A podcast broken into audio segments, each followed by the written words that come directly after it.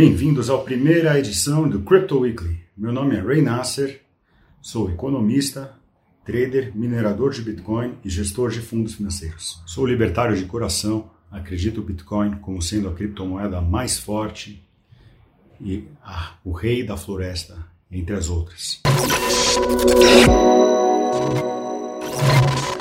Essa semana passou uma lei na Alemanha que faz com que 1,8 trilhões de dólares de fundos institucionais, de seguradoras, fundos de pensão e outros fundos de dinheiro institucional tenham acesso ao mercado cripto.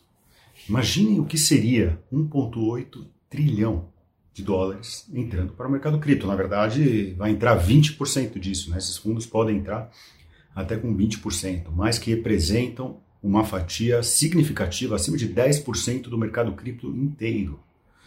A partir do 1 de julho, se preparem para uma grande alta no mercado de criptomoedas. Outra notícia muito relevante: a Visa vai investir no espaço de criptomoedas. Um de seus fundadores, que já é, está no conselho da Chapo, uma carteira muito conhecida, já avisou que vai trazer mais investimentos.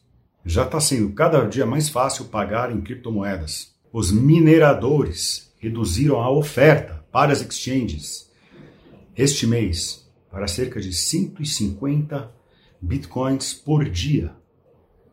Isso é uma grande baixa desde fevereiro. Em fevereiro eram, fevereiro do ano passado, na verdade, eram 805 bitcoins por dia.